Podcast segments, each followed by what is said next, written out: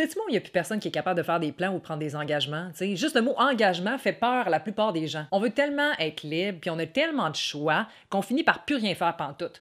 Comme si tout allait rester là jusqu'à temps qu'on se décide. Mais men, si tu le réserves pas, ton billet de Céline, il en restera plus. Perso, j'ai des petites tendances control freak. Fait que j'ai besoin de faire des plans pour me sentir bien. Tu sais, ça, ça me sécurise. Mais Chris, je peux même plus demander à quelqu'un si ça vient à ma fête sans qu'on élabore sur le concept de la codépendance puis des traumas mutuels qu'on ressent. Ça c'est pas compliqué, tu confirmes ta présence, on se voit, puis si tu te choques, ben je vais être déçue parce que j'avais des attentes.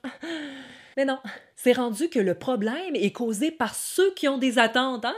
Sans eux, apparemment, il n'y aurait jamais de conflit. Eh bien, on se désidentifie de l'émotion de l'autre en se disant que ça ne nous appartient pas, puis en utilisant des stratégies sorties d'un DVD de Mesmer, du genre Je suis désolée que tu te sentes comme ça, je comprends comment tu te sens. Bon, ce ne sera pas une surprise pour personne, mais quand quelque chose me dérange, ben, je le partage. Et malgré que ce partage est fait dans le calme et le respect, il arrive que l'autre le prenne mal. C'est jamais le fun de se faire dire qu'on n'est pas fiable, hein?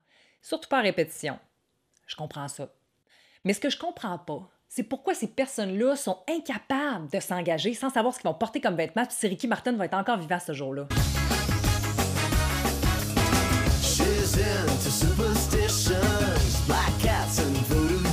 Ah, mais ces gens-là excusent leur comportement en disant qu'ils ressentent de l'anxiété, un manque d'énergie, une pression de notre part. Et même si je respecte le senti de chacun, ce qu'ils appellent une pression, j'appelle ça de l'engagement.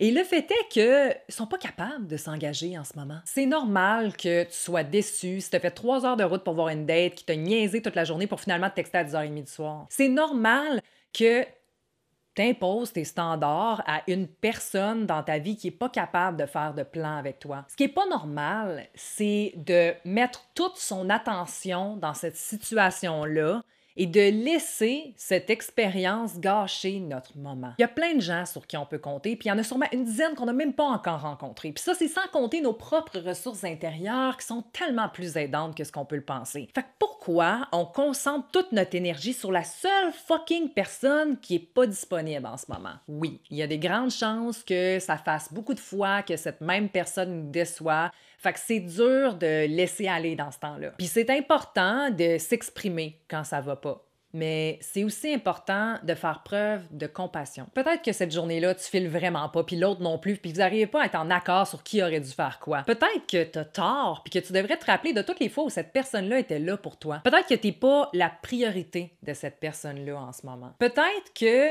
c'est vrai que tu as plus d'attentes que cette personne-là, puis c'est correct on n'est pas tous au même niveau, puis on n'est pas obligé de tous avoir les mêmes besoins. Puis c'est pas parce que tu n'as pas les mêmes besoins qu'une personne que tes besoins sont pas valides ou que les siens sont pas valides. Peu importe la raison du manque d'engagement, si ce comportement-là est répétitif, puis que le simple fait de mentionner ton besoin respectueusement fait fuir ou turn off l'autre, ben c'est à toi de décider si ça respecte tes besoins et valeurs profondes ou si tu es prête à laisser aller tes attentes pour que l'autre ait peut-être une chance de se transformer. Au final, c'est pas à l'autre à décider si t'es too much ou si t'as trop d'attentes. C'est quoi avoir trop d'attentes anyways? Il y a des gens dans ta vie là, qui trouvent que t'en as pas tant ou qui t'aiment comme t'es, avec tes attentes élevées. Puis c'est drôle, hein? Mais quand on t'accepte pour ce que t'es, ben t'as tendance à moins faire chier.